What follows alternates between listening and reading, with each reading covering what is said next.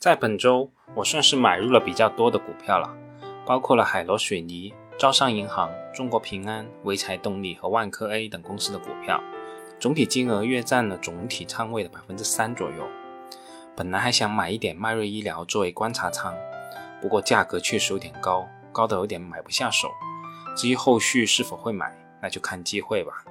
我要做的只需要确保到那时我的手里还有预备队可用就行了，其他就听天由命吧。本周我还想再补充一下上周说的一些内容，算是上周给新投资者的几点建议的一个序吧。在上周里，我只是在那里说了一大堆道理。最终建议大家，如果无意深入研究上市公司或者这个股票市场的话，最好的选择就是简单的购买指数基金。但无论说的再简单，这里始终会牵涉品种的选择、时机的选择、金额的选择等等各种问题，所以我觉得还是得再补充说明一下。第一点，买什么基金？一般而言，我们所可以选择的指数基金可以大致分成三种。一种是所谓宽基指数基金，也就是我们经常提到的上证五零、上证幺八零、沪深三百、深圳一百、中证五百、中证一千、中小板指数、创业板指数等等。这些指数一般都会对应若干基金公司的指数基金或者 ETF 连接基金。第二种就是通过一定的政策选择出来的公司组成的指数，比如说红利指数、低波动指数。百发指数等等对应的指数基金。第三种是根据行业分类，按照市值的权重等方式，把某一行业内所有公司组成而形成的指数，比如食品饮料指数、医药卫生指数、中证消费指数等等对应的指数基金。对于该如何从如此之多的指数基金里面选出投资的品种，我是没有什么特别心得的。我的建议是：第一，尽量选择大公司的产品；第二，尽量选择费率低的产品。第三，不要选取太多的品种，选择几个品种持续的跟踪。第四，如果你对某个行业较为熟悉的话，可以选择个别的行业指数；如果完全没有感觉的话，那就选择宽基指数吧。而对于我自己而言，虽然我的主力在股票市场，但其实我也会买一点指数基金。我持续跟踪的指数并不多，主要包括沪深三百指数、中证五百指数。创业板指数、中证红利指数、中证医药卫生指数和中证食品饮料指数。至于说到具体的基金，其实很好找，在支付宝、财付通或者哪个可以购买基金的 APP 上输入指数的名称，就能输出相关的基金了。最后我们再选一下基金公司和费率就可以了。那我们再来说第二点，什么时候买指数基金？选好基金品种以后，就会牵涉到第二个问题，到底应该什么时候买？我这里无意把这些策略复杂化，将指数估值到历史百分位方法划分成数个区间，不同的区间买入的金额各不相同。我不是说这些方法不可行，而是对于我而言，投资指数基金就是一种省心的方法，搞得那么复杂得不偿失。所以我只会做一件事，就是判断这个指数目前处于什么区间，高于历史中位数的，我就会停止买入该指数基金，否则那就是持续定投该指数。比如我刚才提到的沪深三百指数，目前处于什么位置呢？我这次统计的数据截止二零二零年的十月二十八号，截止当天收盘，沪深三百指数收盘市盈率为十三点一五倍，收盘市净率是一点四八倍，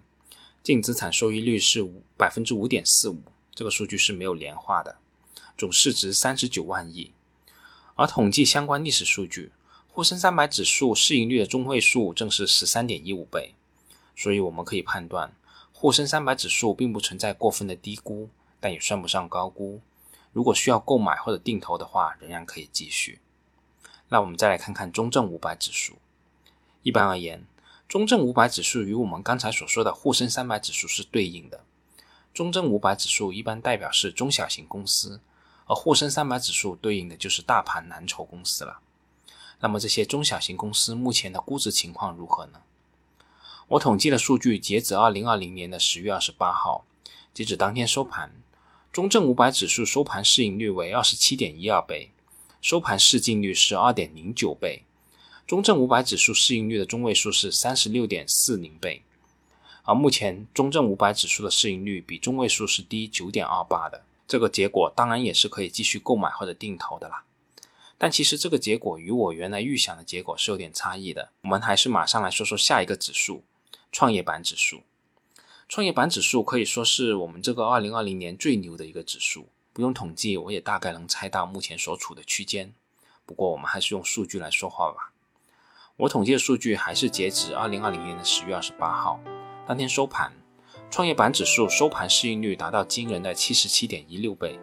收盘市净率是八点八四倍。根据历史数据，创业板指数市盈率的中位数是五十二点八二倍。目前创业板指数的市盈率比中位数高二十四点三四，可以说是明显高于历史平均的市盈率水平，毫无疑问是处于高估区间的。对于我而言，遇到这种情况，我肯定会停止买入，甚至会逐步开始分批卖出。那下面我们再来说一个策略指数，也就是中证红利指数。我统计数据，截止二零二零年的十月二十七号当天收盘，中证红利指数收盘市盈率是六点八一倍，收盘市净率是零点八倍。